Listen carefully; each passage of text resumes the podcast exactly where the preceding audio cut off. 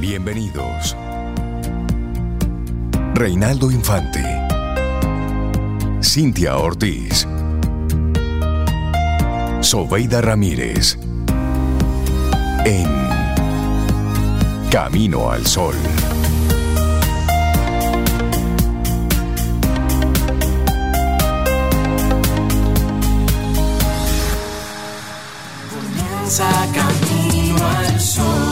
Muy buenos días, bienvenidos a Camino al Sol en este jueves que estamos a 14 de diciembre, año 2023.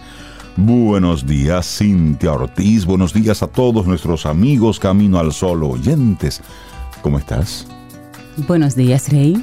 Yo estoy muy bien, gracias por preguntar. Tú tenías el dato, pero gracias por Eh, preguntar públicamente. No, por lo menos lo que veía se veía Claro, bien. Claro, te agradezco mucho. Pero cada días. quien anda con su marcha por dentro. Ah, eso sí, eso sí. Estoy muy bien. Qué bueno. Te confirmo que estoy muy bien. Eso Contentísima de estar aquí hoy jueves, ya 14 de diciembre. Un día tan bonito. Yo no sé qué, quién cumpleaños y, o qué, Bueno, pero hoy pues es un al día que, como al que bonito. cumple año lo felicitamos en el día sí, de hoy. felicidades, feliz cumpleaños. También Al hay un día de concierto hoy. Vamos a un concierto. Ay, esta noche especial. vamos a ir a Retro Jazz. Sí, retrojazz esta Sí. noche.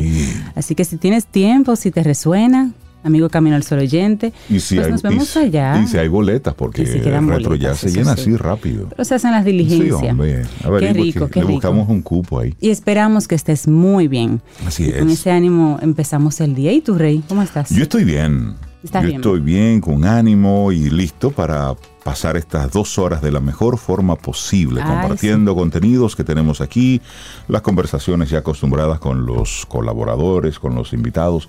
Sobeida no estará físicamente con nosotros, nos dejó la música y entonces luego estaremos nosotros compartiéndola.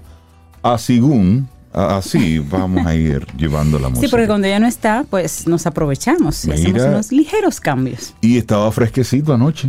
Sí. En la ciudad de. Santo Domingo se sentía una, una brisita, ya lo compartía hace unos días Jean Suriel de que había un frente frío por ahí, pues anoche se sintió un poquitito con, con alguna lluvia.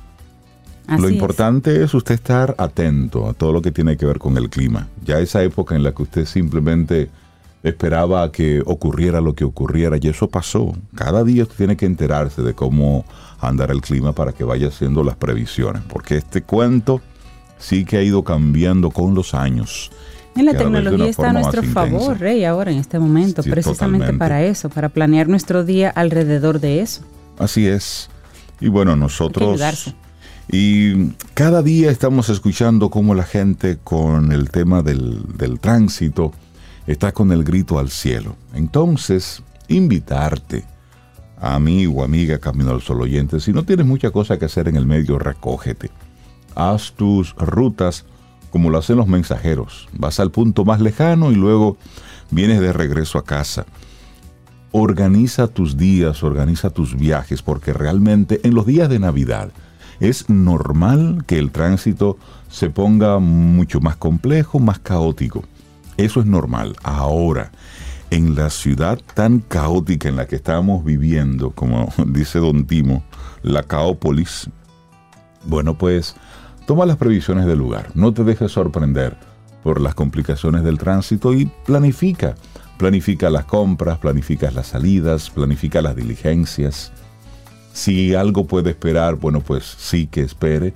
Si algo puede ser resuelto en un lugar cercano a casa, resuélvelo por tu casa. Es decir, seamos nosotros parte de la, de la solución. Y si no te toca otro remedio que meterte en la locura de la ciudad, bueno, pues mira, tu actitud ayuda mucho. Sé parte de la solución, no obstaculices el- las vías, no quieras pasarte por delante del otro, respeta las distintas señales, porque al final La bocina, Rey, administremos la bocina. Sí. La bocina no hace que le salgan alas a los carros. hay personas que piensan que es eh, que sí, pero no, todavía no, Todavía no. todavía no. Sí, porque eso se suma al caos. Y eso que tú dices está muy conectado con lo que es nuestra intención del día de hoy que queremos dejarte. Dice así, tú con tu gentileza puedes transformar el día de alguien y dejar una huella positiva que perdurará más allá del momento. Claro. Porque Tú con, tu gentileza. Así es, porque cuando tú actúas así, el otro observa. Y aunque no reaccione a lo mejor, de acuerdo a lo que tú hayas hecho en ese momento, algo se le queda, algo se queda ahí. Entonces vas efecto. enseñándole, vas enseñándole al otro lo que va ocurriendo y qué pudieras hacer mejor, hacer distinto. Entonces sí, tú con tu gentileza, con tu forma de ser, puedes transformar el día de alguien y dejar una huella positiva que perdurará más allá del momento. Esa es una buena invitación. Así es. Hay dos días internacionales que se celebran hoy. Uno es el Día Mundial del Mono, que desde el año 2003, el 14 de diciembre, se celebra este Día Mundial, una fecha en la que se desconoce a ciencia cierta sus orígenes, pero parece que parte de su popularidad se debe a unos estudiantes en la Universidad de Michigan que tomaron la fecha y la convirtieron en todo un evento artístico, con exposiciones, pinturas y hasta fiestas temáticas en honor a todos los seres siamescos, no solo los monos. Y esto es un día que se ha ido convirtiendo en una especie de, de día mundial. Sí, pero básicamente, ¿qué se pretende lograr con el Día Mundial del Mono? Ya surgió de una forma, pero en la actualidad existen cerca de 260 especies de monos dispersas por todo el planeta. Y de ese total, 25 se encuentran en grave peligro de extinción. Entre los tipos de monos que se encuentran en alerta de desaparición están el lémur negro de ojos azules, el gorila oriental de planicie o llanura, como le dicen, el mono de dolman, el mono araña, el gálago de rondo y el mono capuchino. Algunos nos suenan, otras especies no las conocemos tanto, pero ahí están. Las principales ca causas de ese peligro de extinción de varias especies de mono son los cazadores furtivos del mercado negro, que pueden comercializar estos animales por una cantidad de dinero equivalente al precio de 10 fusiles AK-47 y en algunos casos hasta obtener las armas a cambio del primate. Por esta razón y por varias organizaciones medioambientales que se han preocupado, se utiliza este día como plataforma para propagar un mensaje que abogue por el cuidado, por el respeto y por un mejor estilo de vida por los monos de todo el mundo. Y tomar en cuenta también esos monos que están en, en cautiverio, Así en es. zoológicos y en lugares y plantas de, de pruebas médicas, pruebas cosméticas. Ese es otro mundo. Ese es otro mundo es que, un- que es muy bueno. terrible y que todavía no ha encontrado un punto de, de legislación, Así es. donde se ha hablado mucho, pero es, es terrible lo que pasa cuando utilizan a, y no solo a los monos, la cantidad de animales que utilizan Una para cantidad de fines animales. Así es, de muestras. Algunos datos curiosos para que tú y yo sepamos que no estamos tan lejos de ellos. Sí, porque a veces se nos olvida Nosotros- que apenas son, un- eh, creo que es uno o dos cromosomas distintos que tenemos. Te digo, te digo. Los monos comparten con nosotros entre un 94 y un 95% de los Claro. mismos genes. ¿Sí? Amigo Sí, Camino escu- oyente, escuchó bien. Rey, yo, Sí. compartimos casi el 95% de los genes con un mono. Quizá lo que se bu- buscó evidenciar en la película El planeta de los simios, ¿la vieron? ¿La viste, Rey? Ujú. Esa, esa Las similitud. diferentes versiones, sí. Esa similitud quisieron evidenciarla por ahí. Pero otros rasgos que tal vez no conocemos es que, por ejemplo, ellos sonríen como nosotros. Así es, según estudios científicos, los monos tienen esa capacidad de sonreír sin emitir ningún tipo de ruido. Y también se pueden carcajear como lo hacemos los humanos. Es que imagínate, un 95% de similitud. Y también que pueden comunicarse. Lo hemos visto a través de muchas películas, series, documentales, estudios científicos. Han comprobado que todos los simios del mundo están en capacidad de aprender el lenguaje de señas pero además todos se logran comunicar de alguna manera. Así es. Otra cosa que tal vez no sabíamos, estos animalitos son capaces de deprimirse, de sentir mucha tristeza y hasta en ocasiones morir de amor. Y desaprobación, los chimpancés pigmeos son capaces de mover la cabeza en un gesto de desaprobación y hasta regañar a sus hijos por un determinado comportamiento. Y eso también hemos sido testigos de esos comportamientos a través de documentales. Hace unos días veía lo que pasó en un zoológico en el que había una, una mamá cargando su bebé y estaba visitando el zoológico y se acercó al cristal donde podía ver entonces a los, a los monos que estaban ahí, a los chimpancés. ¿Y sabes qué ocurrió?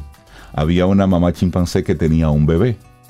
Y ella al ver a la mujer que llegó con su bebé, fue corriendo a buscar su bebé para enseñárselo Ah, a la mujer que pues. estaba ahí. Y esos son de, de esas cosas que tú dices, oye, un 95% de similitudes.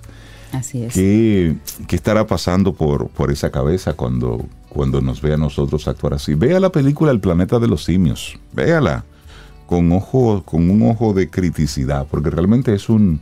Esa película es una especie de, de- de Llamado llamado a la atención, precisamente por, por nuestras actitudes.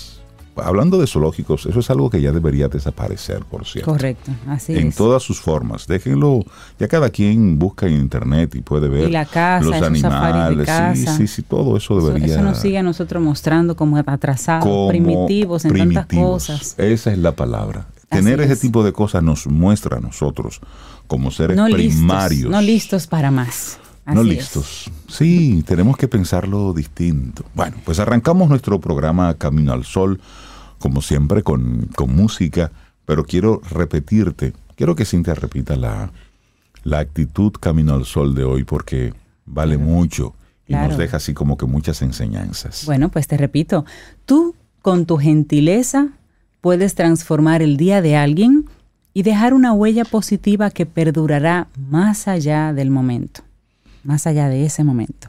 Sonreírle a una persona, cederle el paso, preguntarle a una persona cómo está y esperar la respuesta. Y esperar la respuesta. Esperar la respuesta con interés genuino. ¿Cómo estás? Mirándolo a la cara y esperando esa respuesta. Pequeñas cositas que nos gustaría recibir a nosotros, pero si no las recibimos, podemos darla, podemos darla y en esa misma medida el mundo luego la pasa a nosotros entonces. Así Tenemos es. que ser lo que nosotros queremos que haya en el mundo. Listo. Tenemos que serlo. Es eso. Arrancamos nuestro programa con música. Esto es Shade, Keys of Life. Buenos días y bienvenidos. Esto es Camino al Sol. Los titulares del día en Camino al Sol.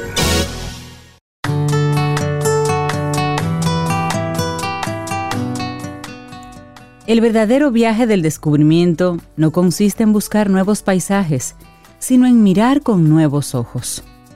Marcel Proust.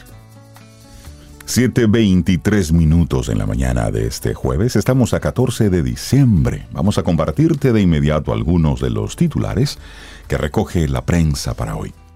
El proyecto de ley que grabaría de manera provisional con tasa cero de aranceles la importación de azúcar al país fue rechazado en la Cámara de Diputados a través de la Comisión de Hacienda, que decidió descartar la propuesta del Poder Ejecutivo.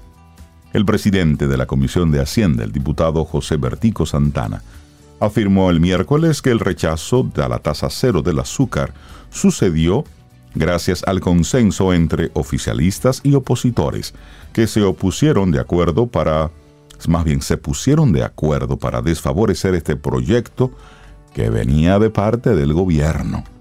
El diputado Santana fue enfático al decir que el propio oficialismo, que tiene la mayoría congresual para pasar sin obstáculos las iniciativas, también rechazó el proyecto tras escuchar a más de 10 sectores vinculados al sector azucarero. Así es que este proyecto para importar azúcar sin aranceles se cae en el Congreso por el rechazo de los diputados.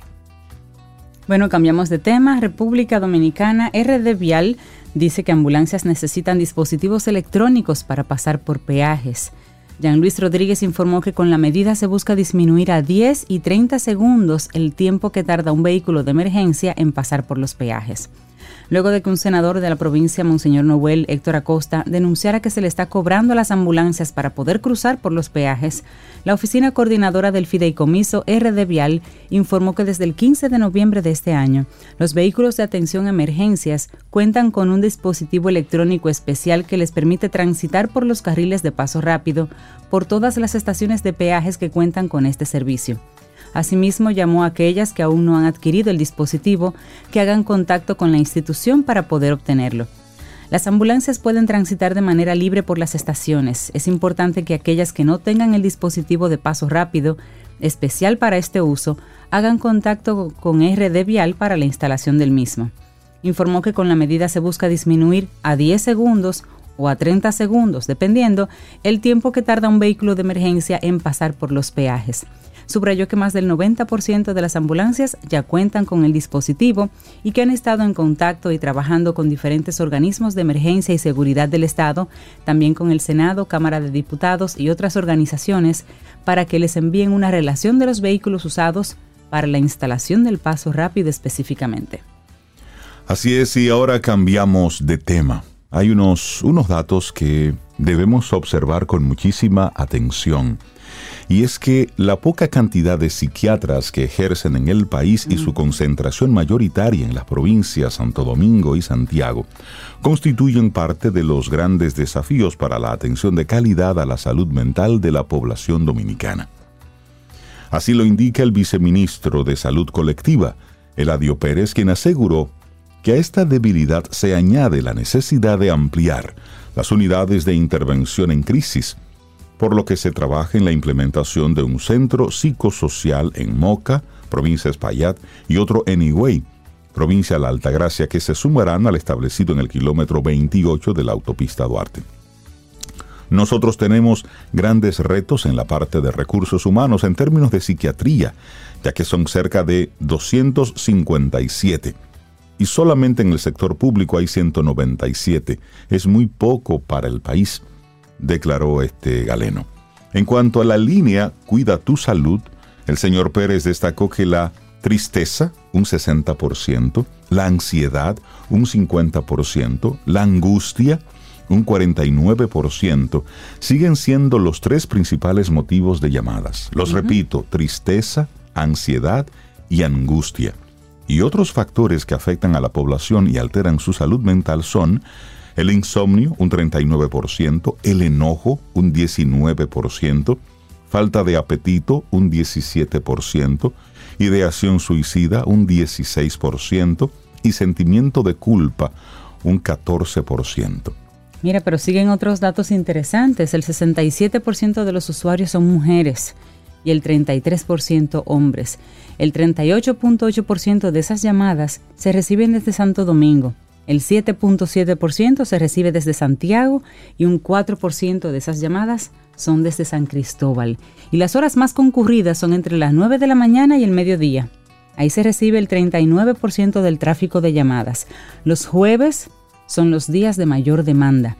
El funcionario destacó la acogida que ha tenido la, la, línea de ayuda al punto de que el horario inicial de 9 de la mañana a 4 de la tarde fue extendido de 8 de la mañana a 7 de la noche y el cuerpo asistencial de psicólogos se aumentó de 16 a 32. ¿Se duplicó?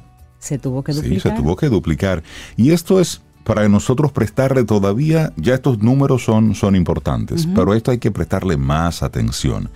Y es que de las 6.377 llamadas recibidas en el centro de contacto, eh, Cuida tu salud mental, de la semana del 12 a la 49, el 42% fue de personas entre 21 y 29 años y el 25% entre 30 y 38 para un 67% en el rango entre 21 y 38 años. Dice, hay un cambio de paradigma, mayor apertura de que realmente necesitan tener un apoyo con el gran estigma que hemos tenido con el desarrollo de la salud mental durante décadas. Pero oigan esto, el señor Pérez destacó que el 0.7% de las llamadas fue de niños menores de 12 años que se han visto envueltos en casos de abuso o de violencia. Dice él, si nosotros hemos ayudado un solo niño con referente a violencia, un solo niño con referente a abuso, yo creo que ya estamos cumpliendo nuestro propósito. De todas las llamadas recibidas, 1.170 son de primera ayuda psicológica. 952 han sido referidas a consultas especiales dentro del mismo centro de contacto, 258 personas fueron enviadas a emergencia y otras 694 a consultas y seguimientos. es este importante que la gente por lo menos esté tomando esta línea y la esté utilizando. Pero Rey es muy es muy alarmante que entre 21 y 38 años sucede el 67% de personas que por lo menos se acercan buscando ayuda mental. Eso está, es correcto en el sentido de que qué bueno que buscan la ayuda. Por supuesto. Pero tenemos que revisar qué está pasando con nuestro sistema. Porque es la edad en la que la gente está productiva, soñando, creciendo, expandiéndose, con esperanza. Sí, entonces esto es para papá, mamá observar esto. Por un lado, es decir, a veces estamos perdidos y muy imbuidos en nuestra dinámica en nuestro buscar el dinero para ir cubriendo las necesidades y de repente nuestros hijos están ahí y tienen una necesidad importante, pero también en tu espacio de trabajo, con quien estás trabajando, a veces solamente ves un rostro, no sabes lo que le está pasando a ese muchacho que está al lado tuyo. Así es. Ese detenernos, esa llamada oportuna, esa pregunta, ¿qué te pasa? ¿Cómo te sientes en el día de hoy? Eso es importante. Eso es importante. Y, manejar las expectativas. Yo creo que el mayor problema es que ahora los chicos, con las redes sociales, esa vitrina gratuita, tienen las expectativas distorsionadas, tienen la realidad distorsionada. Y, eso les pone un nivel de presión, un nivel de ansiedad que nosotros tal vez no teníamos en nuestra... Una dinámica de vida distinta. Distinta, distinta. Donde eres lo que tienes y por supuesto, como no tengo, eso me causa ansiedad, me causa angustia, la cantidad, más. La cantidad de jóvenes que ni están trabajando ni están estudiando. Esto es para observarlo, porque estamos hablando de que la generación relevo está mostrando signos y está pidiendo ayuda a gritos. Y eso es lo que debemos observar. Y cuando vemos que la cantidad de personal médico no es suficiente, bueno, pues ahí sí debe desatarse un plan país para poder atender una, un elemento tan importante. Porque un país enfermo mentalmente, Imagínate. ¿para dónde va? No hay ¿Mm? forma, no hay, presupuesto que lo mueva. Así es. Mira, cambiamos de tema entonces. Expertos de INTEC y de la UNFU tuvieron una reunión, Rey, ahí con nuestros amigos del Listín Diario, en el desayuno del Listín, y hablaron del caos en el tránsito y de que requiere acciones inmediatas. Bueno, plantean la educación ciudadana, igualdad en aplicación de leyes con régimen de consecuencias y uso de tecnología como medidas urgentes a corto plazo. Soluciones urgentes a corto y mediano plazo se necesitan aplicar en el Gran Santo Domingo para reducir la angustia, la inversión en tiempo, recursos económicos y gastos en salud que genera a la población el estado de emergencia en que se encuentra el transporte y la movilidad urbana en la actualidad. Y eso es así. Aunque la solución definitiva es la puesta en marcha de un sistema funcional integral de visión de ciudad, mientras tanto, se sugieren acciones de corto y mediano plazo que permitan viabilizar la movilidad entre las que figuran la aplicación de las leyes sin distinción de usuarios con régimen de consecuencias, educación ciudadana, uso de tecnología, un sistema efectivo en el uso de las vías y una planificación dinámica. Estas son algunas de las acciones a corto plazo planteadas, como ya decía, por autoridades y expertos del INTEC y de la UNFU en reflexiones mientras participaban ayer en el desayuno del listín diario. Pero la realidad es que sí. Otras salidas que plantean a la problemática son la de escalonar los horarios de servicios, crear una cultura de ciudadanía y de uso del transporte público, un sistema efectivo de transferencia mediante estaciones interconectadas, descentralizar los servicios y acercarlos lo más posible a las comunidades para que no tengan que trasladarse o bajar los traslados y evitar la dualidad entre semáforos y humanos dirigiendo el tránsito. el semáforo está en verde y el humano lo detiene. Esos son otros elementos también que se suman. El mayor caos lo provocan los agentes del tránsito cuando precisamente obstruyen la dinámica de los semáforos. Y esto lo vemos todos los días, todas las tardes, cuando avenidas importantes, ellos simplemente detienen el tránsito para viabilizar una sola vía. Entonces luego van ellos mismos provocando unos, unos tapones de marca mayor. Pero ahí hay somos un país muy pequeño, y hay, una ciudad demasiado pequeña. Y hay dos cosas importantes ahí. Por un lado, educación ciudadana. Sí. Y por el otro lado, planificación urbana. son dos elementos a tomar en cuenta. Cambiamos ahora de tema y nos vamos al plano internacional. El Congreso de Estados Unidos aprobó ayer miércoles la apertura formal de una investigación sobre una eventual destitución del presidente Joe Biden por los turbios negocios de su hijo en el extranjero. Una iniciativa que el presidente calificó de artimaña política infundada.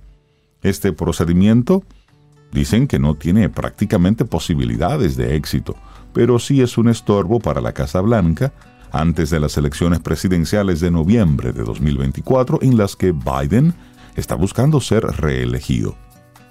Los conservadores que tienen la mayoría en la Cámara de Representantes desde enero acusan al líder demócrata de haber utilizado su influencia, cuando era vicepresidente de Obama, para permitir a su hijo, Hunter, realizar negocios en Ucrania y en China. Joe Biden mintió repetidamente al pueblo estadounidense, acusó el jefe del Comité de Investigación de la Cámara de Representantes, James Comer. Entonces el presidente, su hijo y el Partido Demócrata en general están negando las acusaciones. Pero esto se ha convertido, sí, en, el, en la piedra en el zapato de Joe Biden desde que es presidente de Estados Unidos. Así es. Bueno, hablemos ahora de Trump. Jueza pausa proceso contra Donald Trump por interferencia electoral mientras el expresidente apela. Un portavoz de la campaña de Donald Trump calificó esta decisión de la jueza como una victoria para ellos. El proceso por interferencia electoral en contra de Donald Trump en Washington quedará suspendido mientras se dirime el argumento del expresidente de que goza de inmunidad a ser procesado. Eso falló una jueza ayer miércoles. La decisión de la jueza federal Tania Chutkan aumenta las probabilidades de que el juicio contra Trump por conspirar para anular las elecciones de 2020, previsto actualmente para el 4 de marzo, se postergue mientras la apelación de un argumento jurídico que no ha sido puesto a prueba avanza por los tribunales. Poco después de este fallo, el Tribunal Federal de Apelaciones en Washington accedió a la solicitud de los fiscales de acelerar el debate sobre la apelación del exmandatario. La Corte de Apelaciones estableció que los expedientes deben presentarse entre el 23 de diciembre y el 2 de enero, pero aún no han programado una fecha para los alegatos. La cuestión es de suma importancia para ambas partes, dado que un fallo judicial a favor de Trump probablemente tiraría por la borda el caso, y porque una apelación prolongada podría resultar en un aplazamiento significativo del proceso, incluso hasta después de las elecciones del próximo año, lo que beneficiaría al expresidente en su intento por volver a la Casa Blanca. Así que un portavoz, como decía, de la campaña de Donald Trump, por ahora dicen es un gran, una gran victoria para el presidente Trump y nuestro Estado de Derecho. Ah, caramba, mundo loco este que estamos viviendo. Así es. Nosotros, sí, seguimos aquí en este en este camino al sol y yo sugiero que nos vayamos con Rod Stewart. Laboratorio Patria Rivas presenta En Camino al Sol, la reflexión del día.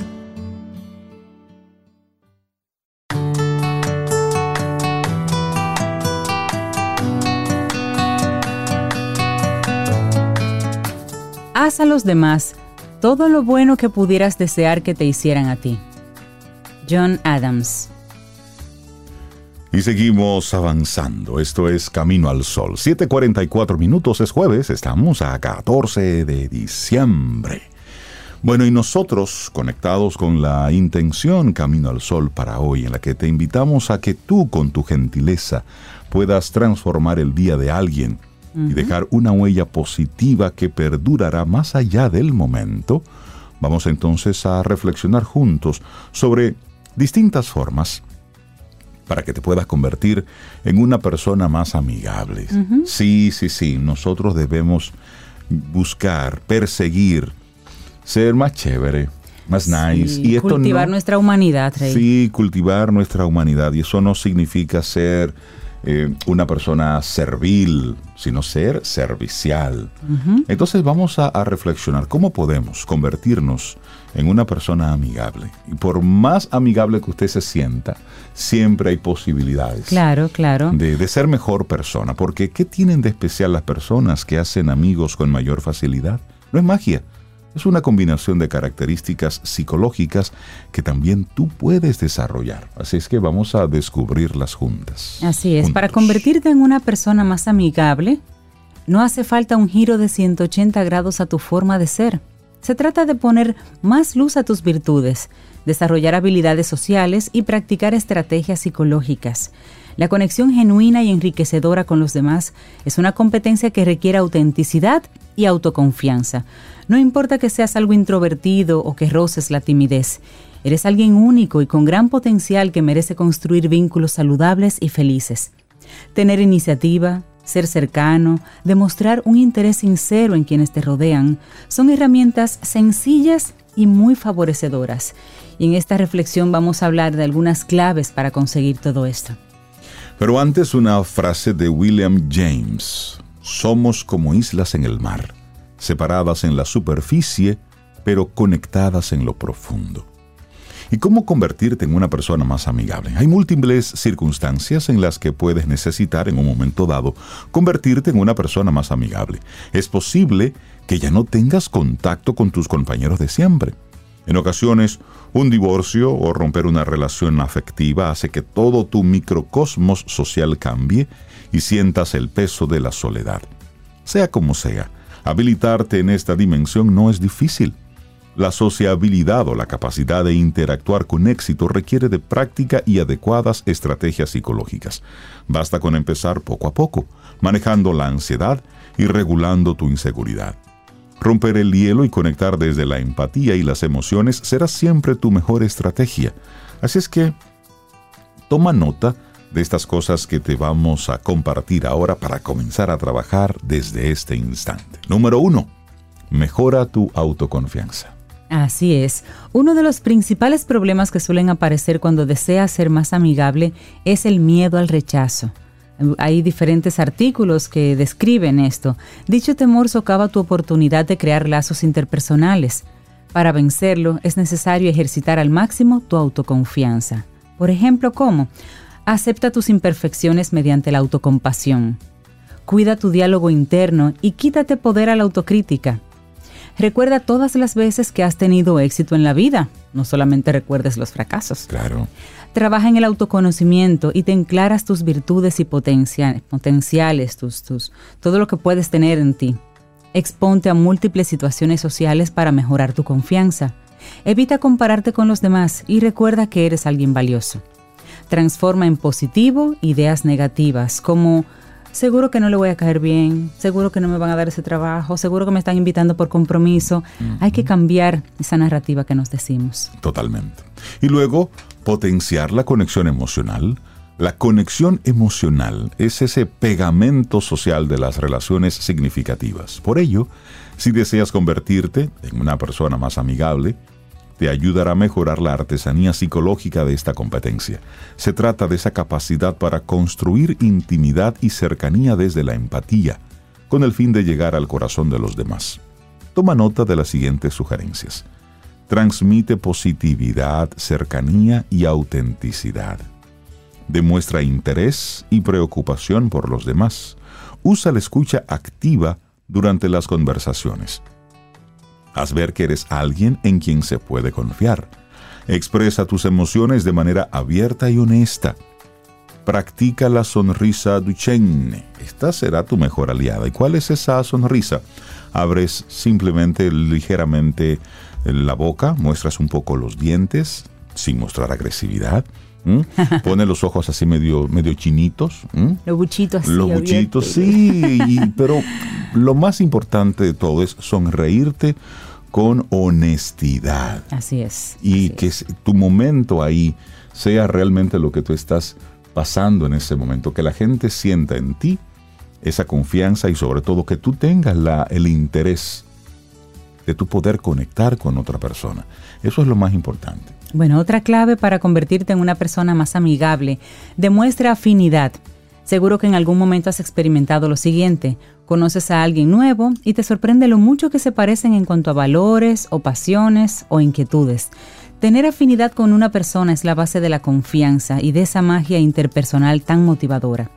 Por eso es adecuado que procures moverte por círculos sociales que tengan tus mismos intereses. Yo te diría que al principio, pero luego hay mucha riqueza, Rey, en moverte por círculos sociales diferentes a Totalmente. A la hora de convertirte en una persona más amigable, será más sencillo si te rodeas de figuras con quienes compartes aficiones y ideologías al principio. Si le demuestras a alguien que tiene sus mismos intereses, sentirá a esa persona mayor afinidad contigo. Procura la sinceridad y describe tus pensamientos, tus sueños y hobbies. De ese modo crearás una mayor cercanía. Bueno, y luego, Construir una buena confianza. En un trabajo que fue divulgado por Personal Relationships se analizó por qué las personas hacen amigos. Y una de esas razones fundamentales es contar con un buen apoyo. Que los demás se apoyen en ti mediante el valioso tejido de la confianza, eso es esencial. Es un ingrediente decisivo para ser una persona más amigable. Por ejemplo, algunas sugerencias. Comparte información. Puede que al principio te cueste, pero si compartes algunos detalles relevantes y confidenciales sobre tu vida, le estarás mostrando a esas figuras que confías en su discreción y capacidad para manejar información sensible. Ahora bien, aquí hay un disclaimer. Claro. No podemos hablar de todo con todos. Elige muy bien qué cosas sí puedes compartir. Elige qué, qué partes de tu intimidad tú quieres compartir. Por otro lado, presta y acepta ayuda. Si quieres convertirte en una persona más amigable, acepta los favores y, las deferencias que los demás tengan contigo. Asimismo, procura demostrar en actos y palabras que siempre es posible contar contigo para lo que necesiten. Otro, expresa interés en el día a día. Cuando alguien se preocupa por saber cómo estás y cómo te van las cosas de manera frecuente, bueno, pues esto te demuestra que eres importante en la vida de esa persona. Esta dinámica y actitud es la que deberás trabajar si deseas ser más sociable y una presencia en quien confiar. Demuestra vulnerabilidad. La académica Brené Brown nos enseñó en su célebre libro El poder de ser vulnerable la importancia de esta dimensión es la capacidad de expresar tus necesidades emocionales, tus miedos e inquietudes a los demás para construir vínculos auténticos y sinceros. Y finalmente, ofrece retroalimentación positiva.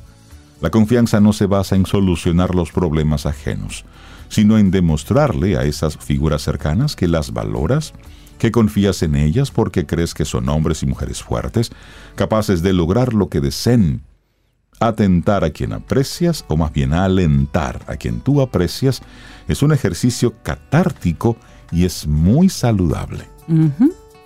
También otra sugerencia es hacer preguntas abiertas para, para abrir la conversación. Entonces, ¿siempre quisiste ser actor? ¿Tenías pensado estudiar otra carrera? ¿Y de dónde viene tu afición por los autos? ¿De tu papá tal vez? ¿A dónde viajarías si tomaras un año sabático? ¿Lo has pensado? Esas preguntas, maravillosas preguntas abiertas, son cuestiones que invitan a la reflexión y a la argumentación. No pueden responderse con un sí o con un no, y eso resulta muy útil a nivel relacional. Y aprovechando este, ese, ese punto específico de nuestra reflexión de las preguntas abiertas, hay un juego de cartas que Madre SOS Yadira Pimentel ya tiene en el mercado que es maravilloso, señores, porque se trata precisamente de preguntas. Y ahí se abren conversaciones exquisitas. Conversaciones en familia se llama, es eh, de su proyecto Family Building. Son 72 tarjetas con preguntas, pero que realmente, por ejemplo, ¿qué tú querías ser cuando eras niño?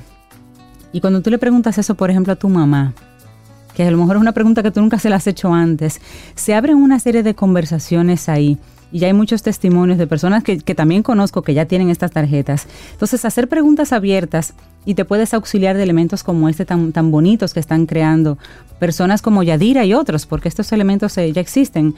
La verdad es que nos permitiría tener una mesa de conversación muy rica con las personas que vemos todos los días y tal vez no conocemos tanto como creemos, Rey.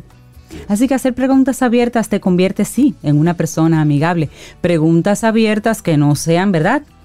Tan tan invasivas. Tan invasivas, esa es la palabra. Ya está bien de hablar de, del tiempo, de hablar de política y del tránsito. Vamos a darle paso a otro tipo de conversación. y, es, y esa es la invitación. También hay una sugerencia que es utilizar con frecuencia el nombre de las personas. Quizá te parezca una tontería, pero llamar a los demás por sus nombres de forma frecuente te hace, te hace una persona más amigable. Con algo tan simple les confieres valor y les refuerzas a nivel emocional. Por tanto, mientras mantengas una conversación, procura intercalarlos entre las frases. Son pequeños gestos cargados de afectividad y reconocimiento. Y si tienes mala memoria, eso te ayuda a fijar el nombre también. bueno, y tomar la iniciativa. ¿Sabes qué factores suelen impedir a las personas a ser amigos? En un estudio que luego se publicó en Individual Differences, se describen tres. La primera ya la dijimos, la inseguridad. Ahora bien, las más llamativas, son las siguientes. La falta de tiempo, gente que no tiene tiempo para socializar, y la introversión. Si te sientes identificado con estas dimensiones y deseas ser alguien más amigable, es hora de realizar cambios. Aunque navegues en la esfera de la introversión o de la timidez, favorece tener un poco más de iniciativa. Nos hace falta convertirnos en alguien que no eres. No, no hay que forzar las dimensiones, no hay que llegarlo a, a, ser incómodo, digamos. Se trata solo de ser más abiertos y de crear situaciones que den pie a la conexión y a la confianza. Algunos ejemplos. Plantea temas de conversación estimulantes e ingeniosos. Haz preguntas y demuestra que quieres interrelacionarte con esa persona, comunicarte. Propon planes y actividades, actividades que también se ajusten a tus intereses reales. Usa el sentido del humor en los instantes en que aparece la monotonía. Visualízate como alguien que tiene iniciativa y que sabe conectar con los demás. Actúa como si. Claro. Y también cuida tu lenguaje no verbal. Para demostrar que eres alguien sociable, accesible y confiable, cuida de tu lenguaje no verbal. Porque en las relaciones no solo importa lo que dices, sino cómo lo dices. A veces los gestos más simples lo son todo. Y por ello, hay que pulirlos y saber aprovechar su potencial. Te interesará, por tanto, tener en cuenta las siguientes estrategias. Por un lado, Evita cruzar los brazos, mejor déjalos relajados. Son algunas sugerencias. Sonríe, mantén contacto visual siempre que puedas.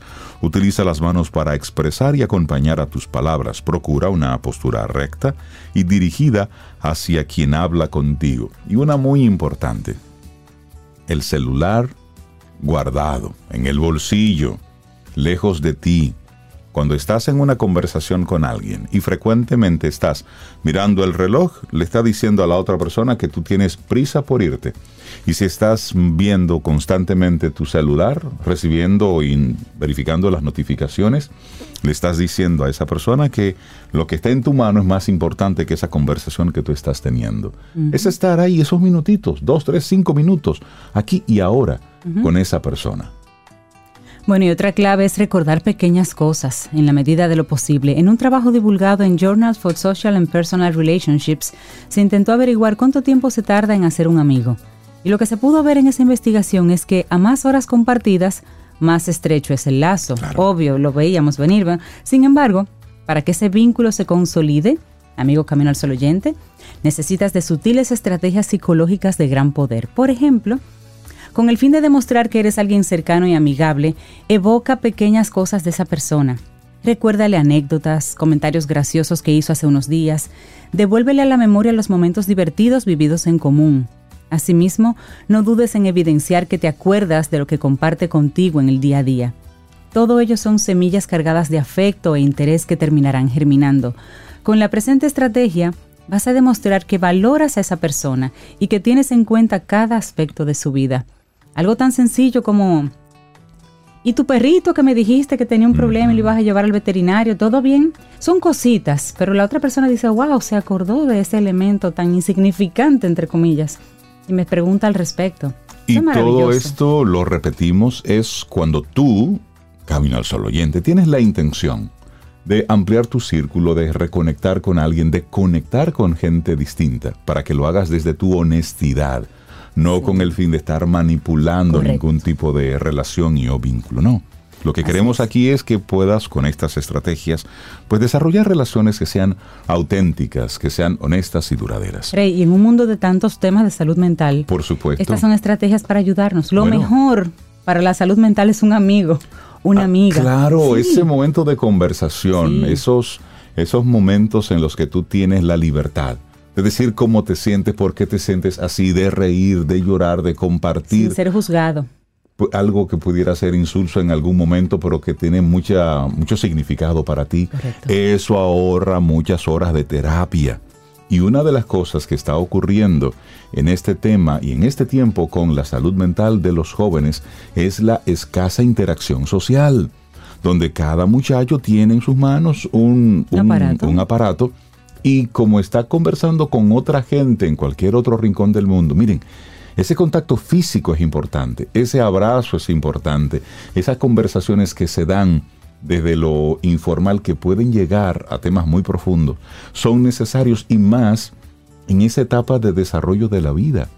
Entonces, cerrando ya este tema, la persona amigable tiñe de colores cálidos el paisaje de las relaciones humanas. Con esta virtud, no solo creas lazos más genuinos al mostrar que eres alguien en quien se puede confiar, además tu autoestima mejora cuando te das cuenta de que tienes habilidades para hacer amistades, edificar relaciones felices y construir puentes con quien te rodea. Ahora bien, este arte enriquecedor aparecerá siempre y cuando trabajes tus miedos e inseguridades. Aprecia tu valía, fortalece tu amor propio para recordar que eres alguien que merece rodearse de buenas personas. Conecta con quien te respete y sepa apreciarte como mereces. Tu bienestar psicológico, ya lo decíamos, tu bienestar psicológico, tu salud mental, también depende de eso. Esas fueron nueve ideas, nueve formas de convertirte en una persona más amigable. Un escrito de Valeria Sabater que lo compartimos e hicimos reflexión en el día de hoy aquí en Camino al Sol. Laboratorio Patria Rivas presentó En Camino al Sol la reflexión del día. Ten un buen día, un buen despertar. Hola. Esto es Camino al Sol. Camino al Sol.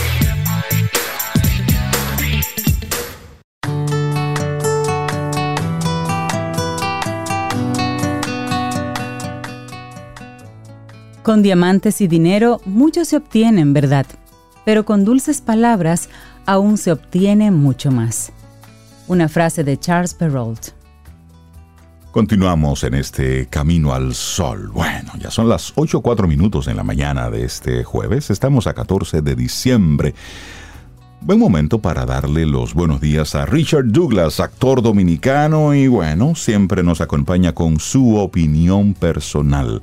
Richard, buenos días, bienvenido de nuevo a Camino al Sol. ¿Cómo estás? Feliz de estar en Camino al Sol. Eso es una, eso es una constante. Buen día, querido Richard. Qué bueno. Cuando uno, está aquí se, se, retroalimenta. Eh, hoy, hoy me detuve a escucharlos y decía, pero qué lindo habla Cintia. Pero qué preciso habla Reinaldo. Una cosa como una combinación. Qué buena pareja esta. Ah, no, solo de, la radio, sino de la vida. Caramba, gracias. Gracias, qué lindo, gracias. Qué lindos ustedes. Gracias a ustedes por permitirme compartir con ustedes y por darme este chance brillante. A ustedes y al Supermercado Nacional, la gran diferencia. Hoy quiero eh, hablarles sobre una película que su nombre en inglés es Mending the Line. Mending the Line se traduce como enderezando la línea o como reparando la línea, como acotejándola. En español le pusieron eh, una razón de vivir, porque es, un poco un tema de la, de la supervivencia del ser humano. Se trata de una historia de un individuo que está en la guerra, en, en el Medio Oriente, que sufre un accidente con una bomba y todos sus compañeros se van y él queda muy afectado, pero muy afectado físicamente y emocionalmente. Pasa por una serie de tratamientos psicológicos, psiquiátricos. La psiquiatra siempre le recomienda otro tipo de vida, cambia de vida, ya eso te viene a la memoria, eso te está haciendo daño. El tipo se dedicó a beber romo y cada vez que se daba un humo se volvía como medio loco pero era porque no tenía paz espiritual, paz interna. Okay. Y se va a otro pueblo donde hay un, un deporte que se practica comúnmente que se conoce como la pesca de la mosca, the fly fish, que es esa vara larga que le dan vuelta y la tiran, y allá van y pican los peces y se la comen, y tú jalas un pez grandísimo. Eso se llama la pesca de la mosca porque es un lugar donde las moscas van a morir y los peces van a comerse las moscas. Entonces cuando tú tiras la vara con una mosca, el pez la coge como, una, como, como si fuera una, una carnada, un suelo, y jalan el pez. Eso parece una cosa tonta, pero es una cosa muy relajante, porque dentro del río tú te tienes que poner un, impermeable que es desde los pies hasta el pecho, como un, como un overall, pero con todo y bota, plástico, y, el, y el río es frío. Entonces, ahí se va él y conoce un veterano, que ese veterano decide enseñarlo a hacer esa pesca.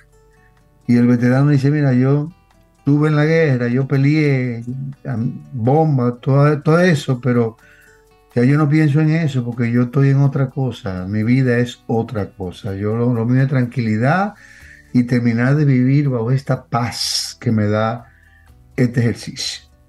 Y el tipo decía, pero ¿cómo tú puedes hacer eso habiendo sido un hombre activo? Es que yo lo que necesito es irme para allá a pelear, que me den otro comando. Y dice, no, mi hijo, olvídate de eso. Este personaje lo hace un actor moreno que se llama Cynthia Walls. Cynthia Walls es conocido por su participación en Saturday Night Live, un morenito muy simpático. Okay. Eh, la, la, psiquiatra lo hace Patricia Heaton. Patricia Heaton hace este personaje muy bien, muy dignamente, muy creíble. Aparece una muchacha que termina como, como medio enamorada del individuo y lo, lo, trata de ayudar en su recuperación de la vida, que se llama Perry Matfield. Y el gran veterano es ese gran veterano actor también, Brian Cox. Brian Cox lo hemos Brian visto Cox, en sí. producciones.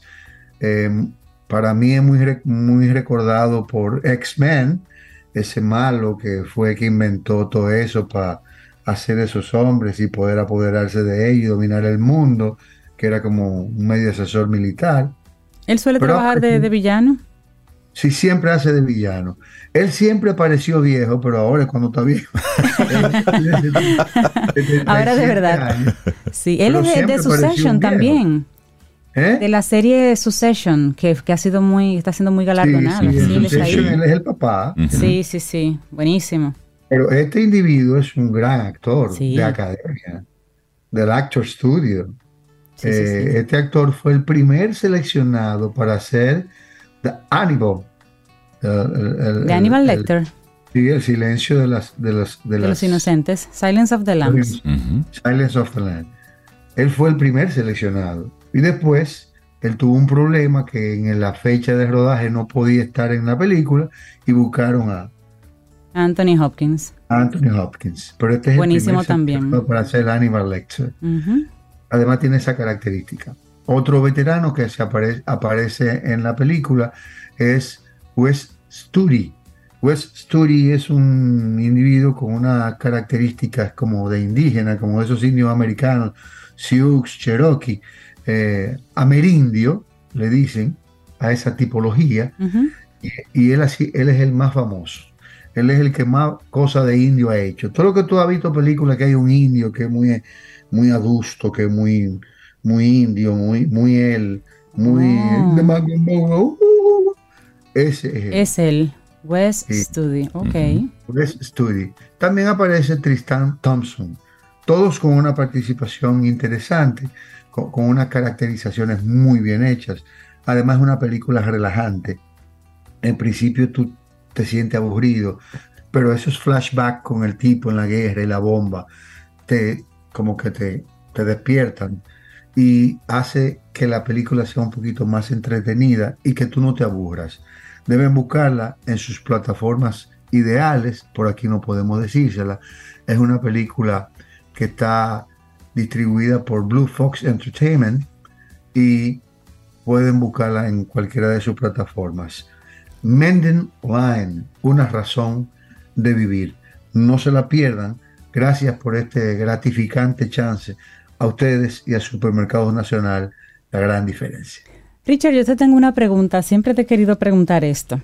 Ajá. Cuando tú vienes a tu Aunque, segmento. aunque, aunque hoy, hoy hubo dos recomendaciones, porque Reinaldo se destapó hoy con, como el planeta de los simios. Sí, para que la gente las vuelva a ver, Sí, reconecte con circunstancial eso. por Sí, ser el día, sí, el día sí. del mono. Pero yo siempre me he preguntado, cuando tú nos traes esa propuesta, tú miras la película y la traes. Pero ¿te ha pasado que tú miras una película y dices, no, esa película no, realmente no es como para comentarla en Camino al Sol, y luego te buscas otra para traerla? ¿O has dado en el clavo cada vez que ves una película y la traes? Esto ha pasado un millón de veces. Ajá. Es un yo clavo. Quiero, yo quiero decirte que mi ejercicio de revisar y observar las películas es un ejercicio arduo, es un ejercicio permanente. Cuando yo llevo una película Camino al Sol, que sobre todo estoy destacando las actuaciones, las reviso varias veces, esa misma película, pero ya he revisado como 10 o 12 películas. Porque cuando tú en una película el balance de actuación es muy bajo, no vale la pena, aunque siempre, siempre lo he dicho y ustedes pueden refrendarlo, en toda la película hay, aunque sea una actuación buena. Pero por una actuación buena tú no puedes recomendar una película. La película tiene que tener un contexto cinematográfico valioso para que tú puedas recomendarla. Porque hay buena de actuación, pero, ajá, actuación, pero ¿y entonces? ¿Y lo que me dejó? ¿Y qué fue lo que pasó? ¿Y, y, y, y- y cómo me, me quedo ahí viendo esa película? Oye, pero Richard recomienda unos clavos, dice la gente. Entonces, eso hay que, eso tiene que ser muy estudiado, muy consensuado por mí mismo y consensuado con mucha gente. Mi familia toda me llama y me dice, Richard, ¿viste tal película? Revisa, que yo creo que vale la pena. A veces me llaman Ay, qué ustedes, a veces, a veces ustedes, oh, tú, ya, ya Reinaldo me puso a ver el planeta de los simios. Y verlo de nuevo. Sí. Hay que verla. Aunque vayamos a hablar de careta, pero Sí, Sí, pero, sí, pero hay buenas actuaciones detrás de. En la primera fueron caretas, en la segunda, en ya en las últimas versiones fue pura tecnología. mira, y hay una película que anda por ahí verlo. con Julia Roberts y con Ethan Hawke. Oh, sí. Para que esa, tú- esa está en Netflix, esa está en Netflix. Leave Por the eso- World Behind, dejando el mundo atrás, algo así, Sí, para pero que la que- miremos después. Sí, esa tenemos que conversarla, Richard, después. pero es- es un, es un drama muy denso. Sí, sí, sí. Lo es. Entonces, a, a veces a la gente no le gustan los dramas densos, aunque tengan buenas actuaciones. Denso e inquietante. Sí, sí, Sí, Hablemos sí. de eso, porque hay que usar el cerebro para lo, lo chévere y lo no tan chévere. Lo bueno que es que estamos en camino al sol, aquí se vale todo. Es Eh, correcto. Eso es así. Richard Douglas, muchísimas gracias por habernos traído esta propuesta en el día de hoy. A ustedes siempre. Un abrazo. Bueno, nosotros seguimos con música y vamos a despedir el, el segmento de Richard con una canción que fue escrita para una persona muy especial, para un camino al sol oyente, don Freddy Ginebra, que siempre que tengo la oportunidad de encontrarme con él en la calle nos damos un, uno de esos abrazos que, Ay, que sí, dan vida. sí, Entonces, maravilloso. esta canción se le escribió José Antonio Rodríguez a él. Y la versión de José Antonio, la original, es preciosa, la versión de Mili espectacular y la versión de Retro Jazz es preciosa. Entonces, nosotros despedimos este segmento de Richard Douglas con Vive, una canción para nosotros abrazarla y tomarla como una especie de himno a la vida y se la dedicamos de nuevo a don Freddy Ginebra. Ten un buen día, un buen despertar. Hola. Esto es Camino al Sol. Camino al.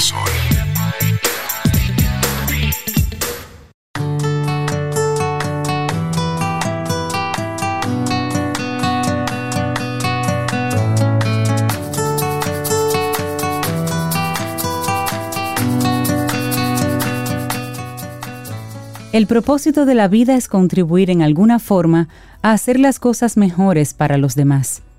Esta es una frase de Robert Baden Powell. Continuamos en este Camino al Sol. 8.22 minutos, es jueves, estamos a 14 de diciembre y te lo repito para que te pongas en situación en tiempo y espacio. Y también si estás conectando con nosotros en este instante, compartirte de nuevo lo que es la, la intención, la actitud Camino al Sol hoy, que te acompañe mientras estás conduciendo hacia tu trabajo, mientras estás en esa, en esa vía compartiendo y topándote con, con diferentes personas. Tú, con tu gentileza, puedes transformar el día de alguien y dejar una huella positiva que perdurará más allá del momento. Da los buenos días. ¿eh? Por favor, paso. pide permiso, da las gracias. sé gente. No te imaginas, y no te imaginas cuánta diferencia eso hace. Y cuando digo sé gente, compórtate como tal. ¿Mm? Sí. Es sí, más, sí. eso es bueno recordarlo hoy en el Día Mundial del Mono, que solamente un 95%, solo un 95% es lo que nosotros compartimos. El- Entonces, el- el todo. el Nos faltan los 5%... pelos y las habilidades. y No, las hay, muchos que los pelos le ayudan. Pero solamente ese 5% Sí. está en, en las actitudes humanas. Las actitudes humanas es el 95%. Para que no te comportes precisamente como un ser irracional, muéstrale al mundo, muéstrate a ti que tienes control sobre tus comportamientos, sobre tus actitudes. A eso es que te queremos invitar en Camino al Sol en el día de, De hoy. eso hace mucha falta. Mire, aprovechar el momentito para mandar un gran abrazo a doña Ida. Ella está, es una fiel Camino al Sol oyente desde hace algunos años y ella responde, pregunta y ella tiene una, ella tiene una integración al programa. Lo único que ya no sale al aire, pero ella opina, pregunta, y tiene la actitud Camino al Sol. Tiene la actitud Camino al Sol. Y desde nosotros aquí en cabina, los tres, le mandamos un gran abrazo a doña Ida y a don José. Así es. Y muchísimas gracias por Una pareja espectacular. adoptarnos e incluirlos en su grupo de amigos. De verdad Nos que sí. sentimos muy, muy agradecidos. Lo valoramos mucho. Lo valoramos mucho. Me encanta poder estar en esos grupos donde yo me tengo que callar y solamente escuchar y para escuchar. aprender. Así es. Así es, es. es muy rico estar sentado en- entre ellos y escucharles hablar de sus experiencias.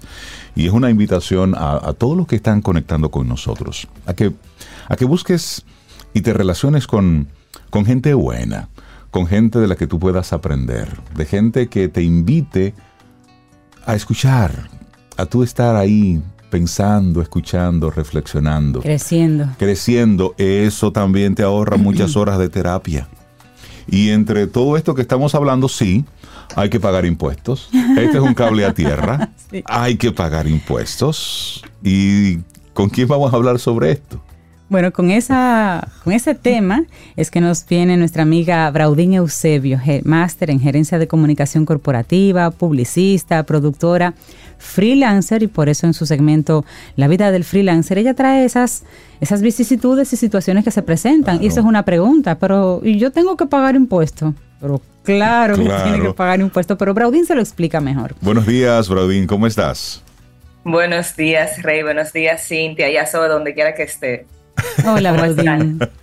Estamos muy bien. ¿Y tú, cómo te sientes? Muy bien, gracias a Dios. O sea, eso es una constante cuando uno viene aquí a este programa. Entonces te hago la pregunta, Braudín, ¿de verdad debo pagar impuestos? Ay, sí. Hay una frase que a mí me encanta, que aunque la dijo un presidente norteamericano, para mí me llegó más por una película que se llama May Joe Black, que dice que de la muerte de los impuestos nadie se salva. Nadie se salva. De- Hay dos cosas seguras en esta vida. Así es. Pero ¿de qué forma un freelancer paga impuestos? Sí, miren, es una forma, todos tenemos que pagar impuestos, ah, sobre todo nosotros los dominicanos que nos gusta quejamos- quejarnos tanto, o sea, una forma de nosotros contribuir con el desarrollo de nuestro país es precisamente pagando impuestos, Así es. porque los impuestos se supone que tienen que traducirse mejorías para la sociedad. La cuestión es que cuando tú eres freelance, la forma del pago de impuestos no es igual a cuando tú eres una empresa o eres un emprendedor.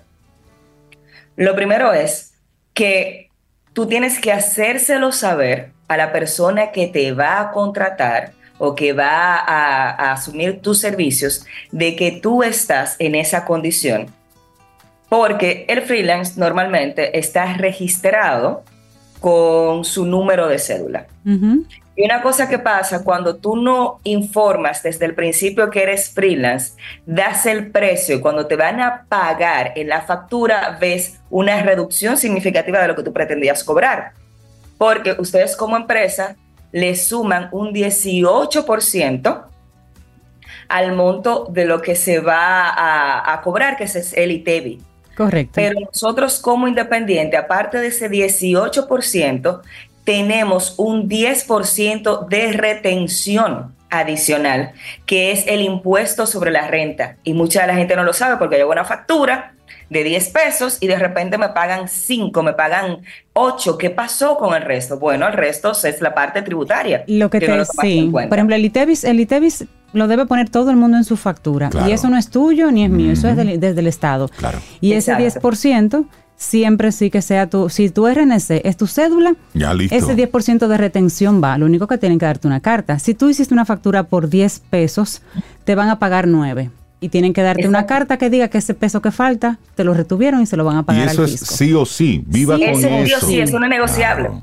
Eso Porque no yo he visto mucha gente que se pone, ay, pero yo Eso es calculé. ley, eso es Bueno, por ley. lamentablemente no te informaste, porque no es solamente lo como tú dices, si yo voy a cobrar los 10 pesos, y eso es un truquito, porque los trucos yo no hago armo en ilegalidad, yo lo transparento. Por ejemplo, en mi factura, yo hago el monto, le sumo que dice base aumentada, que es el 10% adicional a ese monto, y luego a eso el 18%.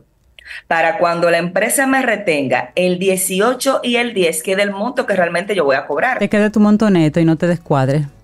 Exacto, porque de verdad, ustedes no saben la cantidad de personas que yo conozco y que he visto que se jalan los moños porque calcularon que iban a cobrar 50 Ujú. pesos y están cobrando 49, 48.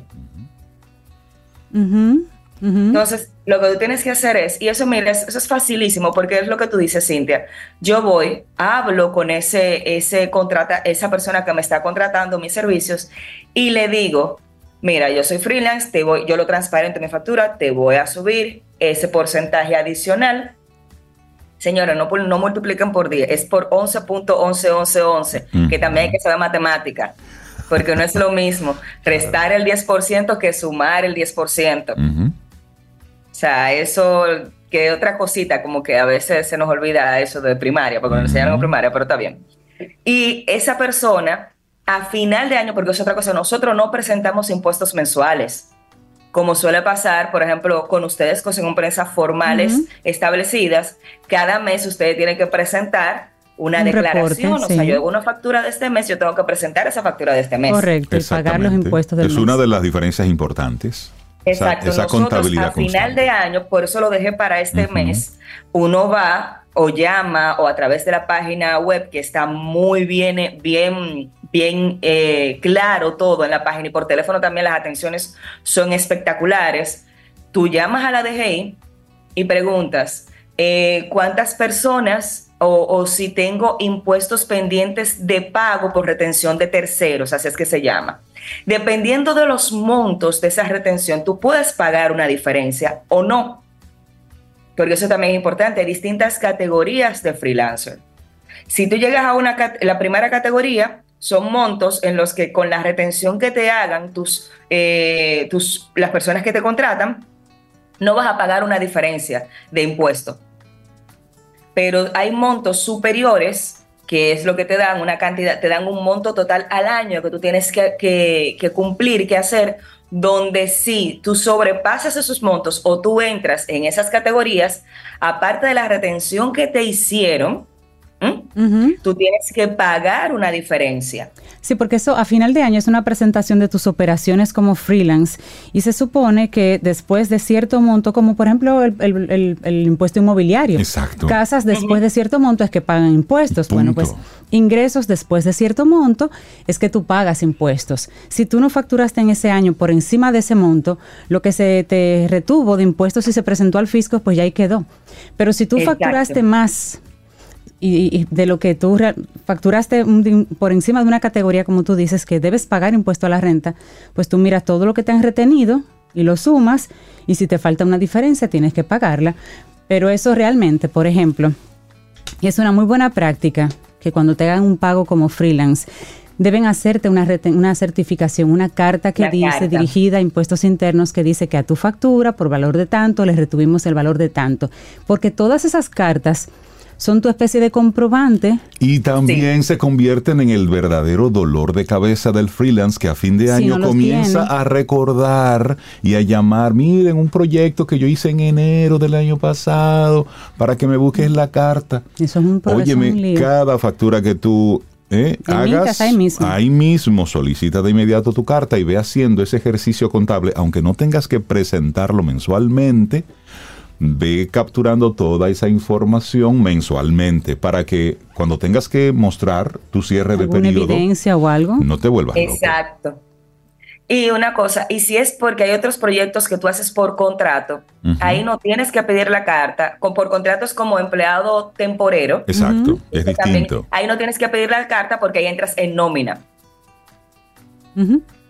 Esas son cosas que hay que tomar en cuenta. Si yo entro, yo, entré en un proyecto eh, que era, me pusieron por nómina, era por poco tiempo para hacer eh, la producción de línea de ese proyecto y la asesoría en temas de, de producción audiovisual. Ahí yo hice, mi- importante, hagan su contrato, señores. Eso de boca, mira, sí, ya tú sabes, tú mi amiguita. No, no, no, no, no. Y Ahí mientras más es amistad, y, y ahí mismo, Brody, mientras más amistad, que eso esté más claro. Más Es claro. decir, escríbalo, amiguito, amiguita, mira, yo me comprometo a brindarte este servicio y tú te comprometes a pagarme tanto por este servicio. Y chévere. Exacto. Y lo podemos celebrar hasta con una cerveza. Muy bien. Pero eso es lo que tú bueno, eso es bueno escribirlo. Con un esquimalito de eso de, Sí. de menta o de batata con el que a ti te guste. Pero es bueno, es, es una buena claro. práctica. Totalmente. Entonces, ya en esa parte, tú no necesitas que te den la carta de retención de impuestos, porque en ese caso, simplemente tú estás fungiendo como un empleado. Lo que pasa es que tu tiempo es limitado, o sea, no puede pasar de tres meses tampoco. O sea, si te pasa de tres meses, ya tú entras dentro de una categoría de un empleado prácticamente fijo con los mismos beneficios. Entonces, en ese caso, ya la, la tesorería, la DGI y todo eso te tienen como nómina. Y si estás ganando menos de 30 mil pesos, que también tiene categorías, no te van a hacer ninguna retención de impuestos. Porque eso es otra. Me dijeron que me van a pagar en ese proyecto eh, 60 mil pesos, 100 mil, 200, 500, la cantidad que sea, es más de 30 mil y algo. Y de repente cuando te llega el cheque, cuando te llega el depósito a nómina, tú te quedas, oh, pero eso no fue lo que hablamos. ¿Y los impuestos? Tenemos que considerar los impuestos. Yo sé que es un tema pesado para este fin de año, pero normalmente reitero, este es el tiempo donde el freelance tiene que hacer su declaración. Ujú. No Y se hay vuelva lugares, loco. hay Miren, lugares y soy- clientes que no, incluso, Braudín, hay lugares y clientes que no aceptan que la persona, que el freelance, le sume el 10%. Porque la empresa dice, ya yo estoy asumiendo el ITEVIS. Exacto. El 10% te toca a ti. Hay empresas que no aceptan que tú a tu, a tu, a tu monto le Les- sumes el sumes 10 eso. para que también lo pague Sí. la empresa. Por eso es que también uno lo hace, lo, yo lo hago transparente. Si tú no me lo aceptas, por ejemplo, y esa es mi política, puede que yo acepte no trabajar contigo. O simplemente lo hago y lo asumo. Sí, pero, pero es la parte de la transparencia. Siempre, siempre hablarlo.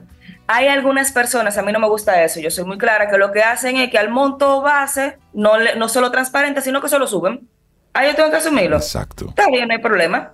Y para la siguiente factura, para el siguiente trabajo, te lo ponen adicional de lo que realmente quieren cobrar. Eso es algo que a mí no me gusta. Me parece desleal. Ok. Pero hay personas que hacen eso. Pero lo que sí es que tú tienes que tomar en cuenta que tiene que, y si no te retienen ese 10%, usted tiene que pagarlo. No es que yo se lo voy a sumar, me voy a quedar y no lo voy a pagar. Porque es que al César lo que es del César. Usted tiene, usted está ofreciendo un servicio. Hay una serie de cosas que usted en una sociedad civilizada debe cumplir. Punto. Claro. Los impuestos, usted, eso no tiene nada que ver con sus costos ni tiene que ver nada con tus beneficios. No es por la buena, Para se nada. llaman impuestos por eso, porque son sí. impuestos. A escucha la palabra. Pero hay que hacerlo. si queremos que una sociedad camine es con dinero, es con impuestos. Por supuesto, es eso. Claro. Y sobre todo, reitero, nosotros que nos quejamos tanto, ay, el hoyo, la calle, no sé cuánto, eso se hace con impuestos.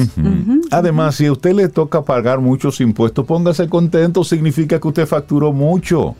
Y tú Por sabes que favor. también hay cada vez más, precisamente con esa conciencia ciudadana que ya está- se está teniendo a nivel fiscal también, hay empresas que te piden una certificación de impuestos para hacer negocio Sí. contigo. Sí, sí. Quieren saber Claro. que tú estás haciendo las cosas por la regla, para darte Sí. una oportunidad.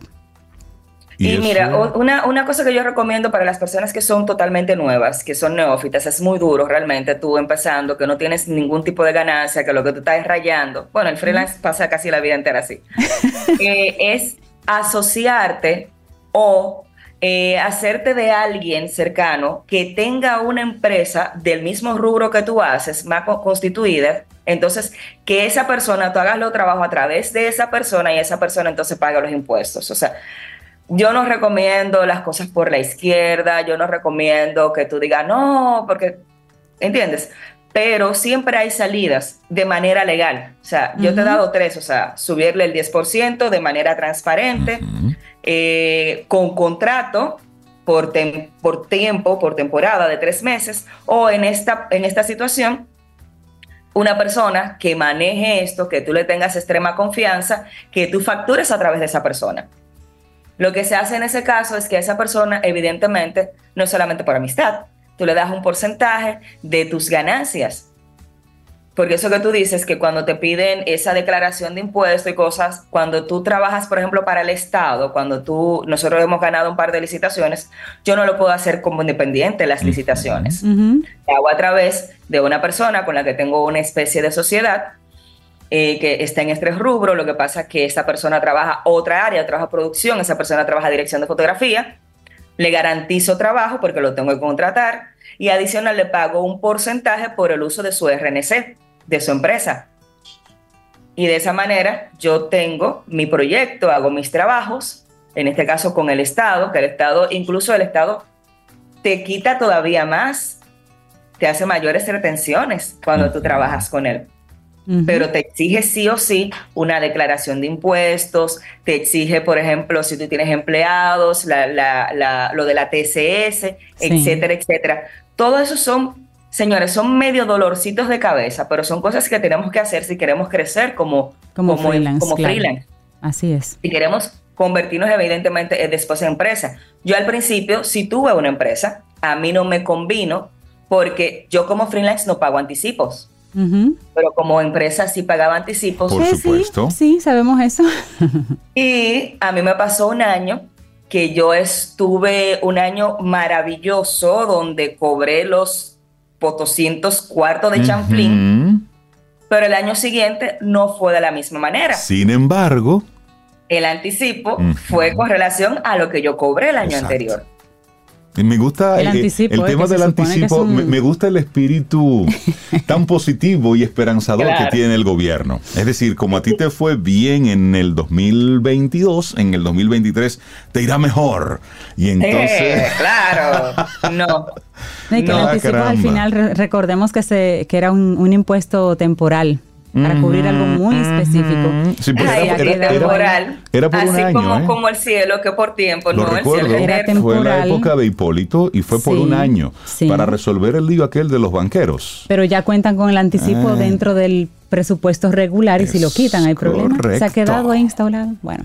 Nos, pero quedamos nosotros agarrados. Pero, por ejemplo, en ese caso, si tú eres nuevo, yo no te lo recomiendo. Yo cometí ese error. La mayoría de las cosas que yo hablo aquí son por errores que yo he cometido, lo he sufrido, lo he llorado.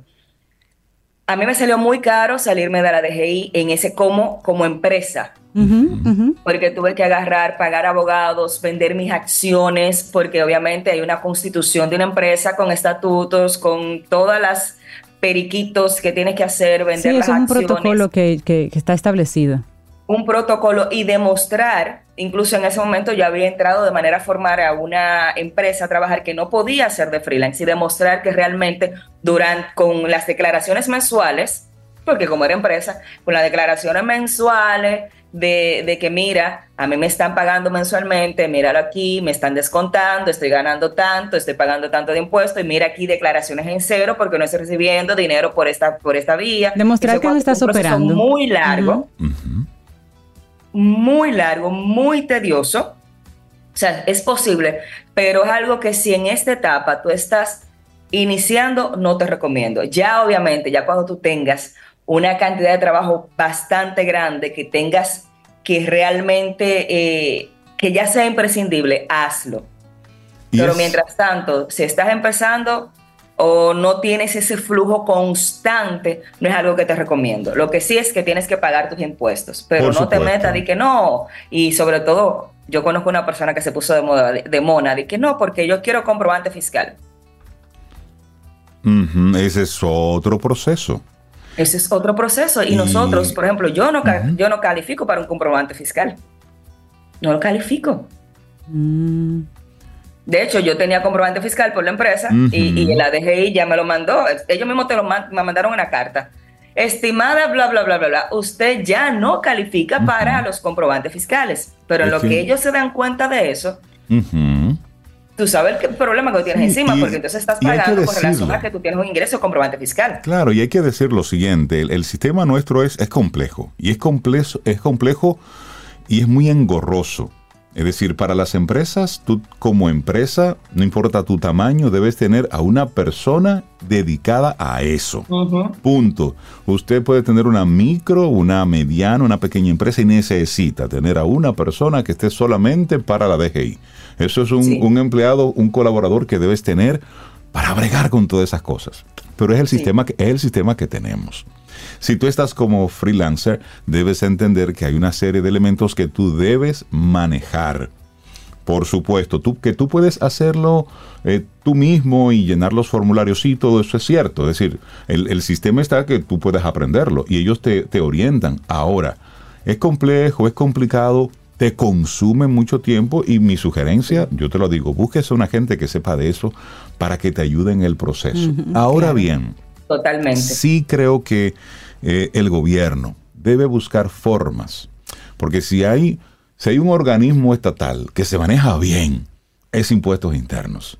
Es decir, su sistema funciona muy bien, sus técnicos son muy capacitados, son muy bien formados, saben muy bien lo que tienen entre manos. Son muy eficientes. Sí, sí, sí, son buenos. Pero, pero cuando tú estás en el calor del día de la producción, eh, eh, estar lidiando con conseguir el cliente, trabajar, hacer el trabajo, cobrar, encima de los impuestos, de verdad se te va la vida en ello. y, puedes, y puedes llegar a pensar, oye, pero no vale la pena, mejor me quedo como empleado. No, no, no, no, no.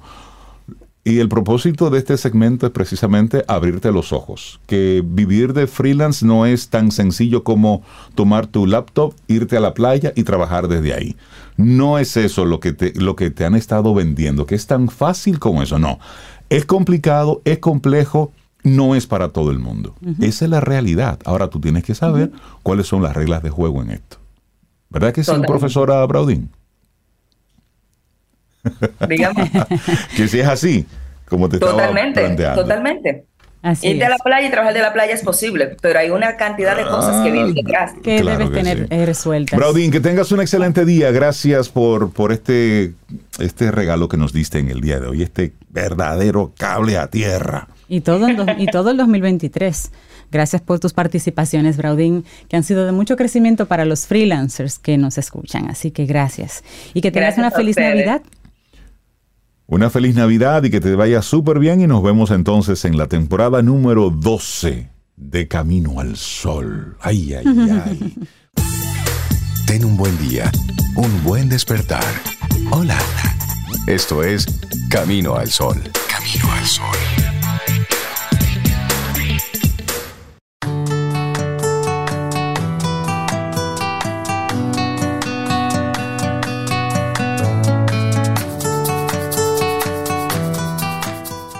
La amabilidad en las palabras crea confianza. La amabilidad en el pensamiento crea profundidad. La amabilidad al dar crea amor. Una hermosísima frase que se atribuye a Lao Tzu. Y seguimos ya en esta parte final de nuestro programa, pero te recuerdo o te comparto que desde ayer, miércoles, durante tres noches será visible desde República Dominicana y desde el resto de la región del Caribe una lluvia de meteoros conocido como las Gemínidas, que son restos del asteroide Faetón que van a chocar con la Tierra. Entonces, tranquilos, no se me, no se me desesperen, tranquilos. Dice Jean Suriel que podemos estar tranquilos debido a que los bólidos son del tamaño de un grano de arena y la atmósfera terrestre se encarga de desintegrarlos al hacer su entrada a nuestro planeta. Esta lluvia de estrellas inició el pasado 4 de diciembre, todavía seguirá hasta el 20 de este mes. Sin embargo, es entre el 13, ayer, y el 15 que se registra la mayor actividad de meteoros. Ayer, hoy y mañana. Exactamente. Mire, son meteoros que chocan rápidos y furiosos, como la película, contra la atmósfera a una velocidad eh, estimada de 260 mil kilómetros por hora y dejan a su paso entonces un montón de estrellas fugaces toman su nombre de la constelación Géminis, por eso se llaman las ah, Gemínidas. Eh, ahí estoy yo conectado, perfecto. Ahí, sí, sí, sí, me siento en mi elemento. Parecen estar emergiendo de ahí. Y la lluvia de meteoros de las Gemínidas es una de las citas más importantes del calendario astronómico. Las personas que miran este calendario hoy y desde ayer están en eso. Y se distinguen por sus colores blanco, amarillo, verde, rojo y azul. Y estos colores se deben a la presencia de metales como sodio, calcio en los meteoros, el mismo efecto que se logra con los fuegos artificiales. Eso es una información que dio el Observatorio Real en Greenwich, Inglaterra. Tú sabes que para tu verla, no es ver, ver este espectáculo, no es necesario un telescopio ni tampoco binoculares para visualizar esta lluvia de meteoros. Y de hecho, la conocida como reina de las lluvias podrá ser vista desde cualquier rincón del planeta. Según la Agencia Espacial Estadounidense, la NASA este año habrá mínima interferencia de la luz lunar, lo que ofrece la, mejor oportunidad para los observadores. los meteoros empezarán a ser visibles para aquellos que viven en el hemisferio norte del planeta poco después del atardecer, pero su máximo momento se produce antes de la medianoche, es decir, a partir de las 10 de la noche. Ponga atención al cielo y dirija su mirada hacia el este Ahí es que nos dice Jean Suriel que a partir, mirando hacia el este es que nosotros podemos entonces apreciar mejor las gemínidas. Se lo estamos diciendo aquí desde Camino al Sol. No se nos, ajuste, no se nos asuste, ¿eh? podrás ver hasta 120 meteoros por hora. Mira hacia el este desde las 10 de la noche. Yo intenté ayer ver algo, pero ah, estaba nublado por Santo Domingo y estaba frío. Sí, sí, sí, no se veía nada. Pero sí, dicen que también, pues para ayudarte, busques un lugar que tenga poca contaminación de luz. Por ejemplo, si es un patio, apaga las luces del patio. Eh, busca un elemento que te ayude a, a, que visualmente puedas apreciar mejor esas, esas lluvias de meteoro, que se supone que hoy estarán en su punto más álgido. Comenzaron ayer, terminan mañana, pero que hoy hay una muy buena oportunidad para ver esa esa lluvia preciosa. Exactamente. Y así entonces. Es un ejercicio también remirar el cielo y acordarnos que hay algo más grande que nosotros. Eh, sí, sobre todo eso, recordar que hay algo, que hay algo más grande que nosotros. Y te invitamos con nuestra intención Camino al Sol de hoy para que la recuerdes y la refuerces durante todo el día. Tú, con tu gentileza, puedes transformar el día de alguien y dejar una huella positiva que perdurará más allá del momento. Hoy es un buen día para que la gente sea más gente. Sí. Es eso. Una oportunidad diaria la tenemos en el tránsito. Así póngalo en prueba, póngalo ahí en práctica. Bueno, nosotros entonces nos vamos con, con música en este Camino al Sol. Pero antes, mañana, si el universo sigue conspirando, si usted quiere, y si nosotros estamos aquí, tendremos un nuevo Camino al Sol. La música de cierre la pone Amy Grant. Esto es That's what love is for. Hemos estado así medio, medio románticos en este Camino al Sol. Gentiles de corazón. Aquí termina Camino al Sol. Pero el día apenas comienza. Vívelo. Camino al Sol.